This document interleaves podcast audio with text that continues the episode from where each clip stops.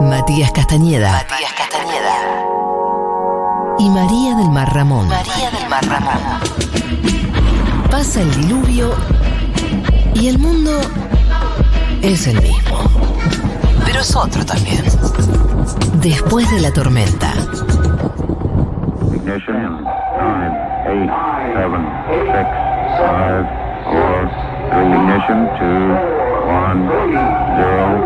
Ignition.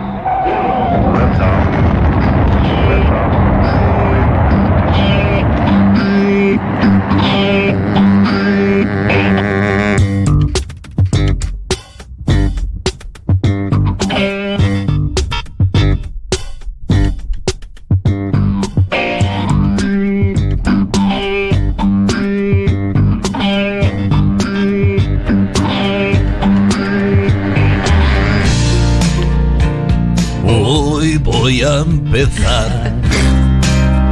Hoy es el comienzo. Uy, están dichando no cantemos Bumburi, pues seguramente tuvo algo, algún problema. Sí.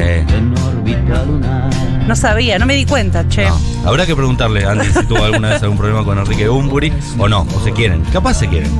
Somos como una minoría discriminada los fanáticos de Bumburi. Eh, Héroes de Silencio tenía su. su sus fanáticos, pero Sí. después desde que se hizo solista es más difícil la carrera, es más difícil de sostener. Eh, yo tengo un exnovio al que quiero mucho, eh, que es muy fanático, muy fanático. Bien. Yo nunca había conocido a un, a un fanático de Bumburi y le dice Enrique. Eh, Enrique, mi amigo Quique. Quique. Le dice eso, le dice Enrique como, y yo pienso como, muy cercano. eh, pero es muy fan y, y por eso la- aprendí a tenerle cierto, cierto cariño, ¿viste? Como hay algo interesante de Bumburi. Sí, aparte es muy buen músico. El, el documental de Héroes del Silencio que está en Netflix Es es, espectacular. espectacular. y cuenta la historia de ellos, que vienen de un pueblo perdido del, de- del interior de España y lograron el éxito más masivo con eh, llegadas a países insólitos como Alemania que eh, fueron muy famosos. Héroes Ese- Silencio un bandón. Y ese Bumburi chiquito, Muy a- fachero. angelical. Pero ¿por qué eh, Increíble. Lady Blue, sin control, sin dirección, la luz eh, se fue a donde voy? ¿Qué tiene que ver Enrique Bumburi con el derecho, no? Porque vos adelantaste que era el derecho. Bueno, vamos a hablar de, del espacio exterior. Sí. Y esta canción habla de Mm. ello. Con un video espectacular.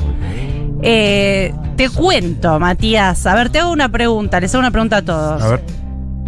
Si de repente, no, creo que acá ninguno tiene patio, ¿no? No. No. Pero No. bueno, Porteños. muchos oyentes tienen patio. Nosotros tenemos terraza, balcón, con- Monoambientes balcón, tenemos. balcón, o, o no. Yo ni no, siquiera. no, o- ni o ventanita, siquiera. ventana amplia. Ventana amplia. Eh, pero si tuviéramos patio, por ejemplo, un familiar tiene patio, se cae un satélite, ¿no? Un, un cacho de satélite se te cae en el patio y te hace bolsa eh, la, la- la enamorada del muro. Uh, ¡Qué picardía! ¿A quién le reclamas? A ver, ¿esto es una pregunta? Es una pregunta. Al país que puso en órbita ese satélite. Exacto. Muy bien. Me parece que la charla que tuvimos en el patio recién te, te inspiró. O sea, claro, digamos, Pero ni siquiera se lo reclamas vos. Es un asunto entre naciones. Eh, La, la nación que se hace cargo, la nación que manda algo al espacio, eh, es la que se tiene que hacer cargo de lo que pasa con eso que mandó.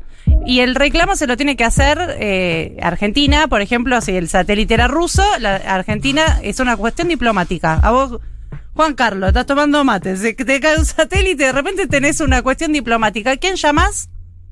A un abogado espacial. Pacioli. A un abogado espacial. Tengo, Eh, tengo una pregunta antes de que sigas con la columna. Sí. Esto pasó varias veces. esto pasó varias esto, veces. esto pasa, o pasa todo el tiempo. Esto esto pasa. podría en China pasar. en Yo les recomiendo que googleen eh, este asunto de las de los satélites caídos. satélites caídos. Eh, Ya Y- tenés que tener. O sea, cuídate del sol y de los satélites. satélites. Eh, Sí. Satélites caídos, nueva banda indie. Eh, nac- nacieron en Diagonal 74 en La Plata. Sí. Mal, mal. Los satélites caídos. Buena Ya está, banda, ¿eh? está. Tiro el nombre. eh, Él, de- él demandó un satélite desorbitado. Sí, sí, sí, sí, sí, me encanta. Sí. Bueno, eh, existe algo llamado derecho espacial. Existe, sabemos que esto es así porque hay tratados internacionales, porque hay leyes, hay tratados eh, de- entre muchas naciones, hay tratados, hay, hay leyes nacionales, hay un montón de cosas. Existe desde que eh, esto existe hace 60 años, desde que em- empezó la carrera espacial, desde que se lanzó la Sput, el Sput, la Sputnik iba a decir, el Sputnik 1 al espacio, desde ese entonces empezamos, la humanidad empezó a ver cómo gestionar esto, cómo gestionar eh, el espacio, la luna, los cuerpos celestes, qué se hace con eso, cuál- qué- eh, a qué le corresponde a cada uno. Hay un montón de cuestiones importantísimas para la humanidad. Es como la tiene- Antártida, pero del cielo. Exacto. Eh, eh, hay cuestiones importantísimas. Co- como por ejemplo, sí, como lo que hablamos con Capitán Intriga. Eh, eh, tiene mucho que ver, con- o sea, es muy parecido a eso, algunas cosas. Apropiación del espacio, reclamos de soberanía, minería de asteroides, militarización del espacio. Hay cosas grosas, ¿no? Colonización de Marte. Todas esas cosas las vamos a dejar para otro día porque me pareció No. más importante hablar de cosas que nos apasionan más hablar, que son de boludeces Ajá. y de Argentina. Perfecto. ¿Estás de acuerdo? Sí, sí, sí. sí. Igual Tu true passion. Sí, sí, después de la tormenta. Después de la tormenta, bio. Bio de después de la tormenta es boludeces y Argentina. Bueno, eh, igual yo les digo que esto tiene que ser otras columnas, porque todos estos temas que estamos dejando afuera son súper, súper interesantes cada uno de ellos. Eh, pero vamos con las boludeces. Por ejemplo, ¿ustedes se acuerdan que eh, hace algunos años se puso de moda esto de que se podía comprar una parcela en la luna? Sí, claro. Había empresas acuerdo, que por internet... Por internet te lo vendían. Te vendían y después te mandaban un, un certificado. De, de- de territorio. Tenés tipo tres hectáreas, ¿no? Sí, en la parte eh, que no le da el sol de la luna. El monoambiente de ellos. Claro, es el contrafrente. Contrafrente. Es más barato el contrafrente. Claro. Más barato contrafrente. El Dark Side es mucho más barato. Es Mucho mucho- más barato. Aparte de ahí hay el Paco, ¿viste? Sí. Es más barato, pero tiene más mística. Pero el es- lado oscuro de la luna. Obvio, obvio. Obvio. Es Es, más- el conurbano de la luna. Es totalmente. Ahí gana el peronismo. totalmente.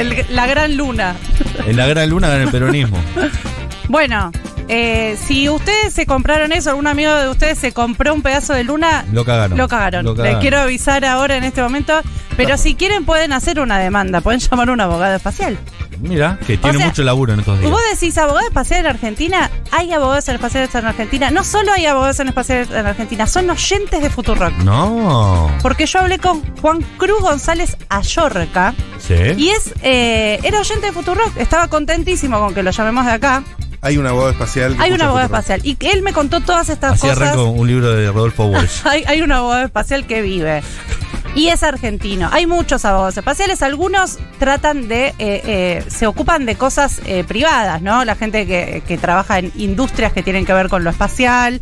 Tienen sus propios abogados que saben de derecho espacial. Claro. Pero él no, él se dedica al- a las políticas de Estado. Él se dedica a- al, al- ARSAT. por ejemplo. ¿no? Ok, Eh.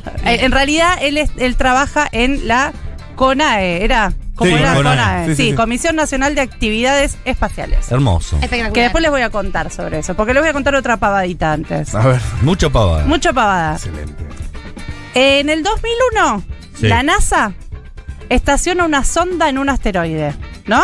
Ok. Para hacer una actividad de la NASA, esa cosa que hace. La cosa que hace la NASA. Y 2002, la Llevaron NASA el plan milanesas para todos. hicieron una. Estacionaron un ratito ahí, Sí. dijeron, nos quedamos acá, ranchamos acá un, un toque. El 2002 le llega una factura Uh, ¿a la NASA? a la NASA Hermoso. por el estacionamiento de la sonda. Claro. 20 dólares por día le cobraba Y malas multas por no el acarreo. todo.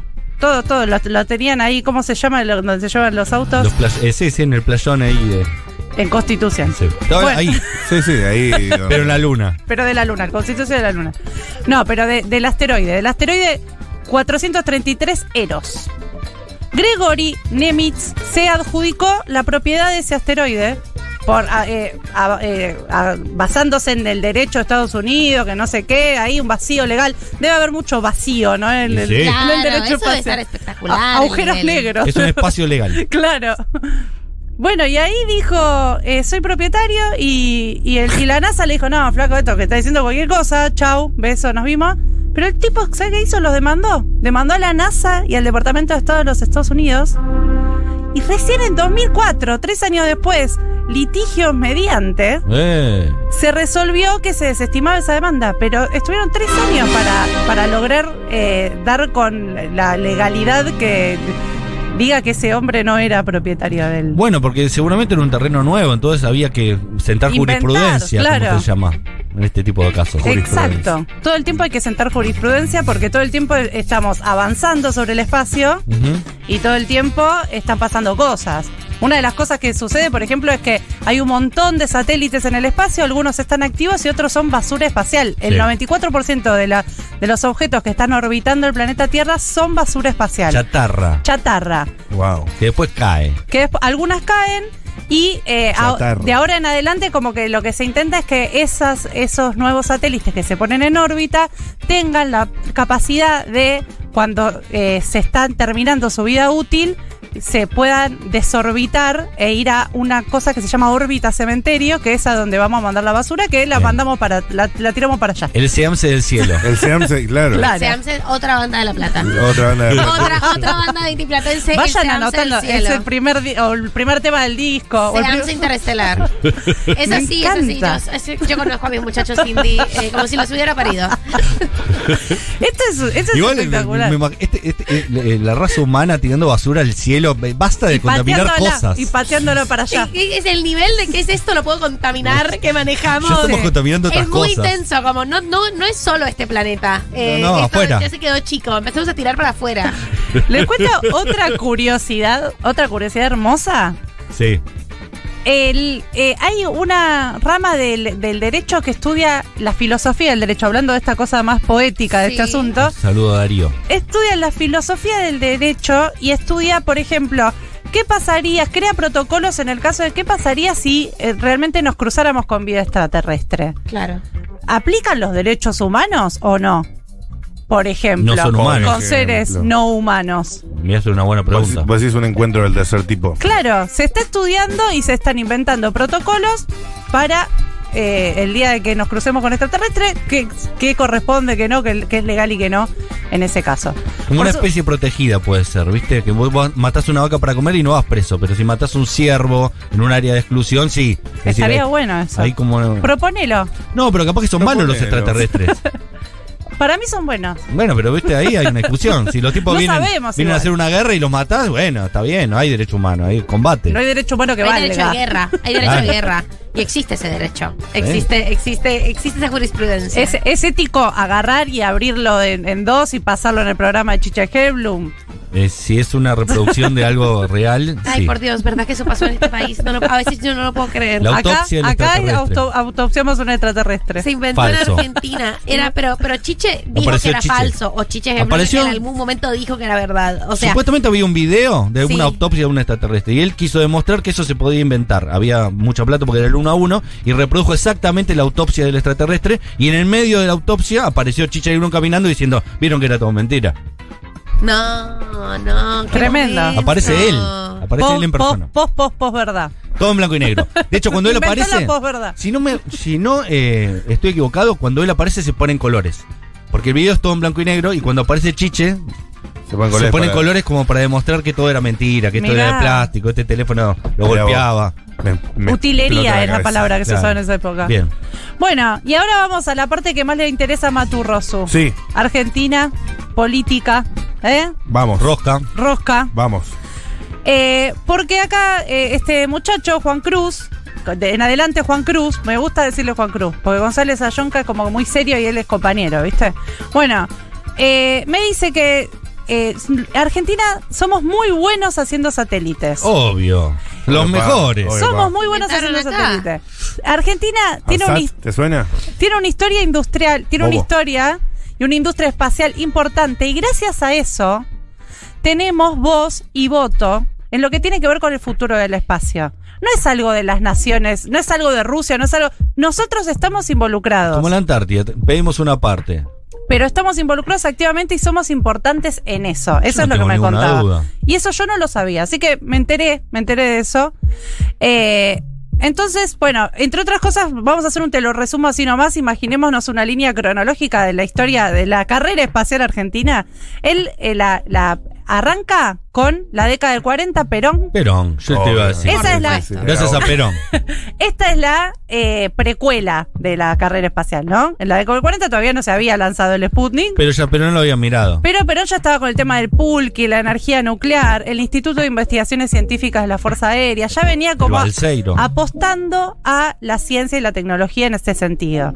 En el 57 se, se lanza la- el, el satélite Sputnik 1 y en la década del 60 en Argentina se funda la Comisión Nacional de Investigaciones Espaciales, que es reemplazada en 1991 por la actual Comisión Nacional de Actividades Espaciales, que es la CONAE. Gracias al presidente Carlos Olmedo. Gracias al presidente Carlos Saúl Menem. A partir de entonces, cada 10 años se crea un nuevo Plan Nacional Espacial en el que se planifica de acá a 10 años qué vamos a hacer como país Mirá. respecto a, la- al- a las políticas públicas y el espacio. Qué bien Menem ahí, ¿eh? Bien, y le pregunté a, eh, Juan Cruz. a Juan Cruz, le pregunté sobre la CONAE, sobre el plan espacial y me respondió esto. A ver, ¿qué dice Juan? El Plan Espacial Nacional es un plan estratégico que, que desarrolla la CONAE, que es la Comisión Nacional de Actividades Espaciales, y ahí se fijan determinados objetivos eh, en, términos de, de desarrollo de satélites, construcción de lanzadores, em, de qué información necesita, eh, información espacial, ¿no? Necesita la Argentina para el desarrollo productivo, social y cultural. Em, entonces, eh, lo que se hace ahí es una especie de hoja de ruta de qué, qué tipo de tecnología se va a desarrollar en los próximos 10 años. Satélites ópticos, satélites radar, lanzadores, qué tipo de lanzadores, que si necesitamos información para mm, el desarrollo de las ciudades, necesitamos mapas de humedad para el agro, si necesitamos satélites que midan determinadas variables del océano para la pesca. Bueno, un poco lo que hace el, el plan espacial es definir esas líneas de trabajo, líneas de acción em, para, para poder satisfacer las necesidades nacionales. Ese plan eh, espacial nacional tiene una característica muy importante que es una de las pocas políticas de Estado que logró mantenerse a lo largo del tiempo. Desde la década del 90, cuando se crea la CONAE, estos planes com- comienzan a, a elaborarse y se, se cumplen, a veces con, con mayor presupuesto, otras veces con menos presupuesto, pero todos los gobiernos ratificaron esos planes y le dieron continuidad. Hay una única excepción, eh, que esta política de Estado se corta, se cancela, que es en el término del 2016-2019, ese gobierno no eh, actualizó el plan espacial, no el Poder Ejecutivo de ese momento no aprobó el, el plan espacial, así que ahí Ese el- gobierno. en la actualidad, la CONAE está redactando el nuevo plan espacial, que calculamos que va a ser 2000, del 2021 al 2030. eh, y, y bueno, ahí también se van a definir qué vamos a hacer, si, si vamos a seguir haciendo satélites radar como los SAOCOM, si vamos a hacer, eh, si vamos a hacer más satélites como el SAC-D o el SAC-B, bueno. em, vamos a ver qué es lo que, que- necesita el país en términos de eh, información espacial. Muy interesante lo de Juan Cruz. eh, Sí. Me gustaría un día Hay que invitarlo traerlo. y traerlo y hablar de un montón de cosas. Preguntarle de todo. No solo eso, sino que Macri también había intentado privatizar el espacio aéreo en un- una época. Hay que preguntarle por eso también. Bien, Yo me acuerdo. No es una decisión, la desinversión es una decisión política, pero también es una decisión política eh, privatizar eso, eh, Sí. que la CONAE pase a ser una- un, un activo de los privados y no del Estado. ¿no? Ay, que nos pone la CONAE ahí. Ahí. Al tope. Yo me acuerdo del año pasado con SAOCOM, así se llamaba. Sí, ese era. el- Sa- SAOCOM 1B. Que es para medir el suelo, para el agro, para. Dependemos absolutamente de los satélites para todo. Y no lo sabemos. Y no Sí, lo sí, sabemos, sí, sí, pero sí, todos sí. los días usamos satélites, todo internet, todo- todas las telecomunicaciones, todo está eh, todo está mediado por los satélites. Por eso quizás está bueno privatizar. No, no. ¿Y saben qué? No solo Macri eh, eh, le, le dio de baja el presupuesto de todo esto, sino que además eh, lo que ensalza aún más al señor Néstor Carlos Kirchner, Sí. en 2005 él le tocó renovar el plan nacional Claro. y él... eh, en el momento más dulce, ¿no? El kirchnerismo Sí, en 2005 era Perón. Era Perón. Y él Era era, Perón. tan Perón que dijo que eh, declaraba la actividad eh, espacial como política de Estado y prioridad nacional. Vamos, Neto. Muy bien. Claro. Eso Néstor. pasó en Argentina. Bueno, ahí se empezaron a desarrollar todas las cuestiones que después en los gobiernos de Cristina se fueron concretando, como por ejemplo la- eh, los ARSAT, ¿no? Claro. Que tan orgullosos nos hemos puesto Sí. de cuando se lanzó el ARSAT. Eh, ¿Cómo se pusieron los gorilas el día que pusimos un satélite en el espacio? Decían que era una cajita, ¿te acordás? No servía para nada. Era una cajita. Hay que querer, boludo. Hay que, o sea, hay que tener ganas de, de, Pusieron en órbita una cajita y lo festejan. de ser chotos. Primero, si hubiera sido una caja, también lo habríamos festejado, porque a nosotros nos gusta celebrar mucho. O sea, o sea, celebramos hasta cuando no nos toca. ¿Por qué tenés envidia de lo mucho que celebramos? Perdemos las elecciones, celebramos. Claro. Vamos y celebramos. Y bueno. Bueno, ahí cuando hice la línea cronológica, no sé si se dieron cuenta que nombré, eh, que, bueno, que mencioné que la comisión, que la CONADE se creó en 1991. Sí. Si yo te digo 1991, ¿qué pensás? Menem. Menem. Y si te digo espacio en Menem, ¿en qué pensás? El, el que La se- estratosfera. La estratosfera. Exactamente. Denme el pasaporte. lo, lo Bien, merezco. bien. Vamos a lanzar Yo algo a la estratosfera. vamos a. eh, eh, Menem hablándole en Tartagal a los a chicos, explicándoles cómo íbamos a. Bueno, tenemos el audio. Si quieren, escuchamos directamente el audio de Menem. Al presidente de la nación, Carlos Ulmen. se va a licitar un sistema de vuelos espaciales mediante el cual desde una plataforma que quizás se instale en la provincia de Córdoba. Quizás.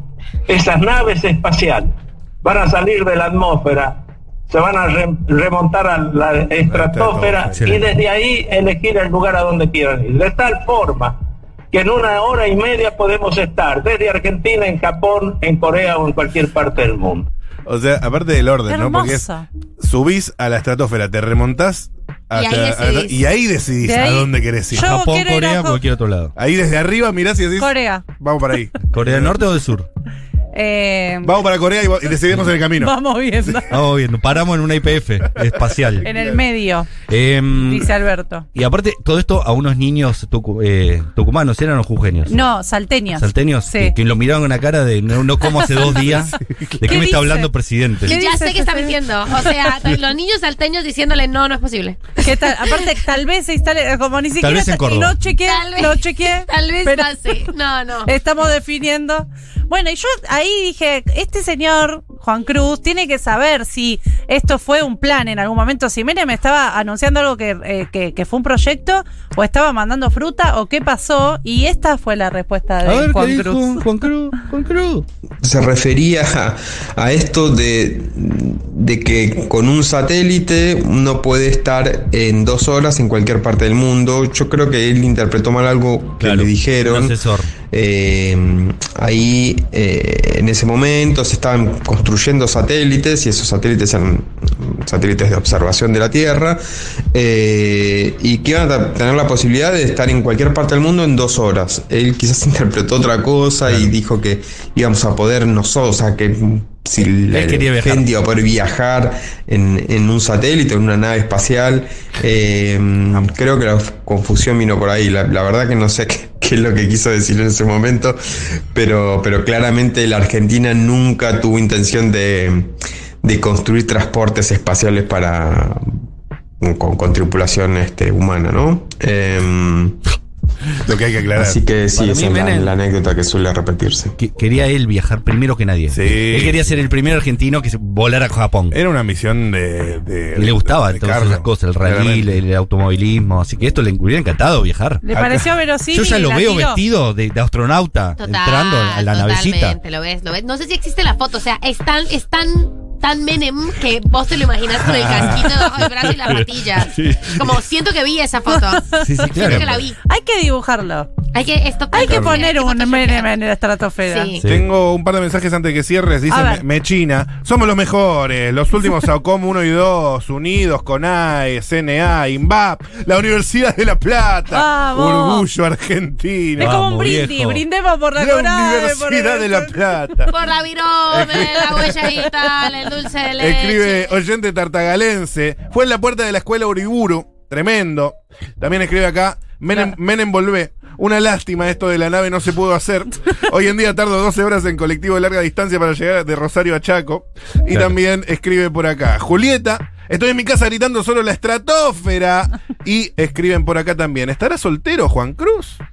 No sé, pero lo vamos a traer a Juan Cruz. Lo ¿eh? vamos a traer, lo vamos a traer. Una cosa que me interesa es, eh, por ejemplo, lo de que está haciendo Elon Musk con el uso del espacio aéreo, pero desde lo privado, ¿no? No, no del Estado, no la NASA poniendo en órbita satélites, sino como un privado. Por ejemplo, si se te cae un satélite de Elon Musk, ¿a quién? Sí. Ahí, ahí es, es como vos decías, el derecho internacional se hace cargo del Estado norteamericano o se tiene que hacer cargo de Elon Musk. Es que igual. la- Muchas preguntas tengo, ¿eh? Son estos muchas. de mm, Saucom, que son desarrollos argentinos hechos por INVAP y la Universidad de La Plata y demás, usan como plataforma de lanzamiento SpaceX, que es de. de. De Elon Musk. de Elon Musk, que es la plataforma de lanzamiento en Colorado. En Claro. Colorado, sí. Entonces, eh, bueno, nada. Sigamos, Está sigamos por cruzado, acá. estamos Sigamos por acá. pero Una interesa, columna ¿eh? espacial tiene que haber. ¿En Colorado? ¿Dije bien? En Colorado, ¿Colorado? California. Sí, ok. Yo qué sé. Cabo Cañaveral. Cabo, esa, gracias. Cabo Cañaveral. Las ganas que tenemos de, de que venga Juan Cruz y de la cara, porque tenemos muchas preguntas Sí, del sí, estilo. ¿Sí? Si es, si se lanza desde una plataforma privada,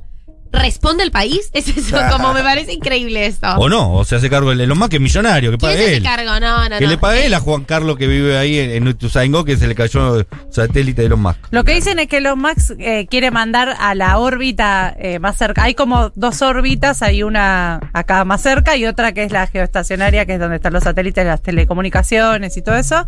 Y que eh, Elon Musk eh, quiere mandar Musk. Musk. Musk. Musk Musk. más- Musk y más quiere. No se conforma. No sé qué todo Musk. Todo quiere Draco Quiere Rosa. mandar como 12.000 satélites Ah, y más. congestionar la órbita. Bueno, nada. Un semáforo, ya hay que poner señalización, máxima 40, todo por culpa de Elon Musk. Eh, nos retiramos, gracias Marina por la columna muy linda, este enorme la container. Escuchamos Ella es tan cargosa y su canción denominada Arsat.